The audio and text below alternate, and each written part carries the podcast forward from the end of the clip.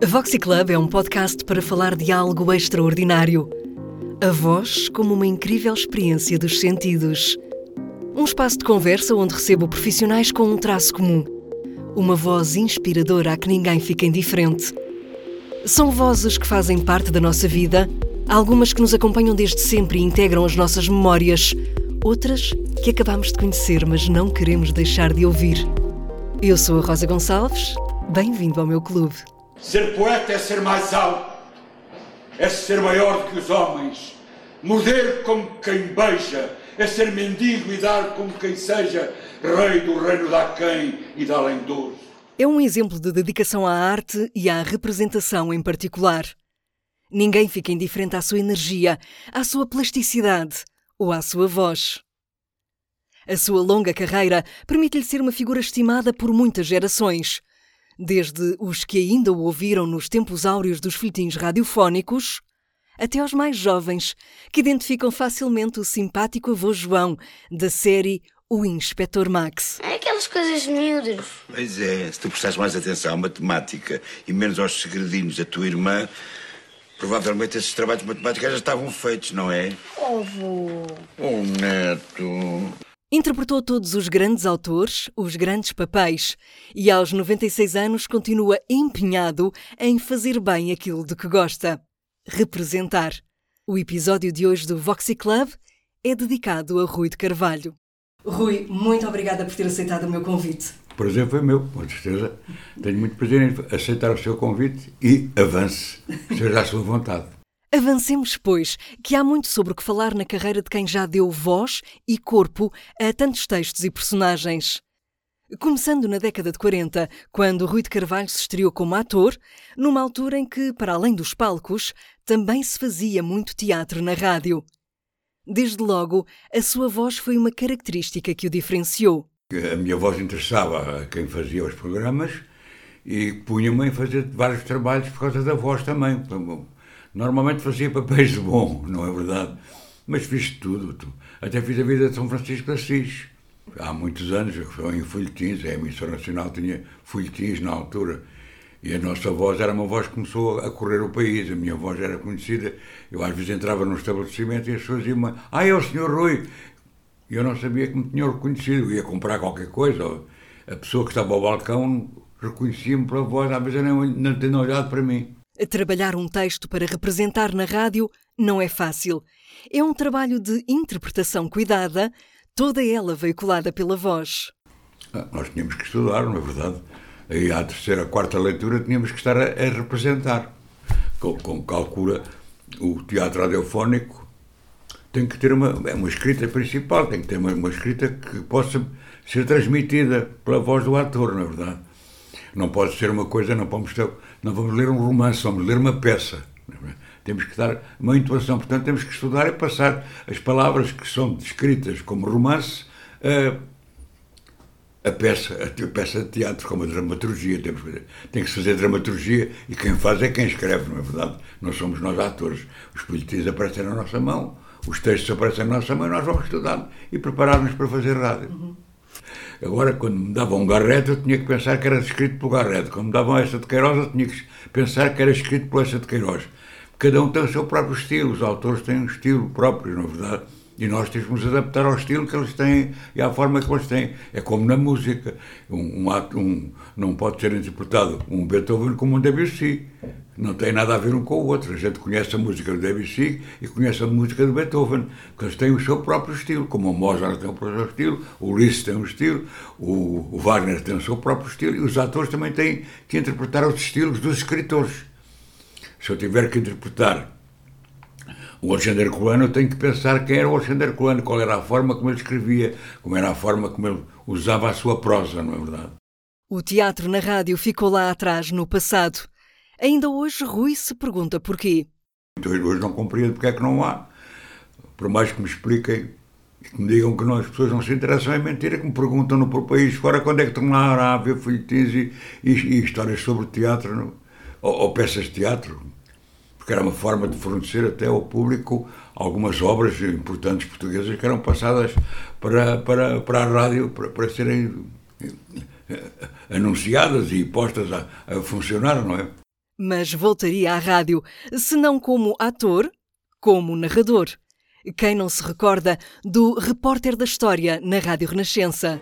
Dom Afonso Henriques, filho primogênito do falecido conde portucalense Dom Henrique e da rainha Dona Tareja, numa atitude repentina e surpreendente, consoante o costume da época e dos reis, independentes de qualquer outro poder, tirou ele próprio a espada do altar do Salvador, vestiu a loriga e cingiu o cinto de guerreiro.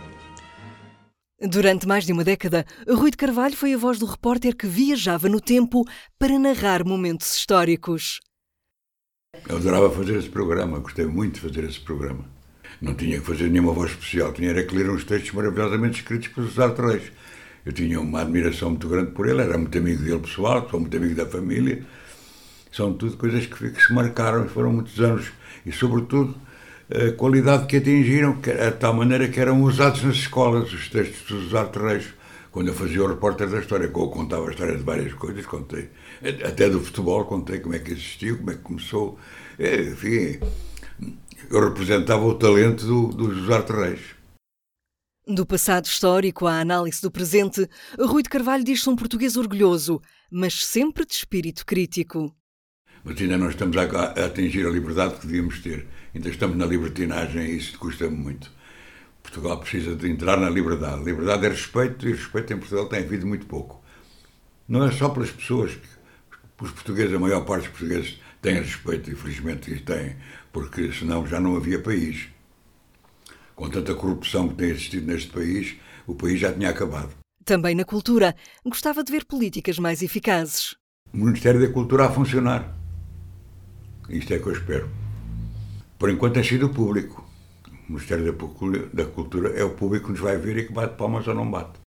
Ao longo da sua carreira, procurou sempre promover o que a cultura portuguesa tinha de melhor, e o projeto Trovas e Canções é disso mais um bom exemplo.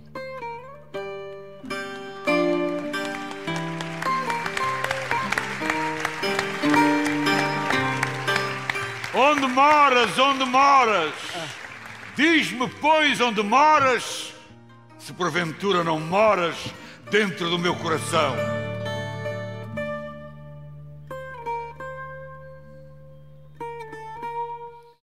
Em palco, o Rui, o seu filho João de Carvalho e o seu neto Henrique de Carvalho, a fadista Ana Marta e ainda Ricardo Gama na guitarra portuguesa e João Correia na viola clássica deram vida a este espetáculo em que se recitavam poemas que tornaram famosas grandes canções.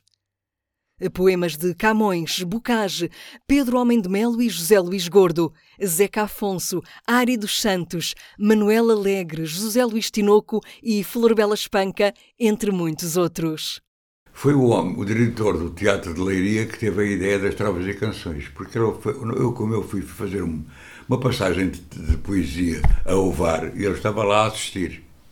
E o senhor estava a assistir e gostou tanto que nos disse: porquê é que não fazem um programa sobre isso? E nós fizemos um programa. E não, o meu genro e a minha filha é que tomaram conta do. do quem escreveu o texto foi o meu, o meu genro e quem escolheu as músicas foi a minha filha e o meu genro. Portanto, a mas a ideia foi do diretor do Teatro de Leiria, na altura.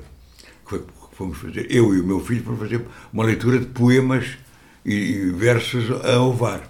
E foi aí que nasceu a ideia. Era uma promoção da, da poesia portuguesa? Qual, qual é que era o grande a, a propósito? A ideia era essa, da música e da poesia portuguesa.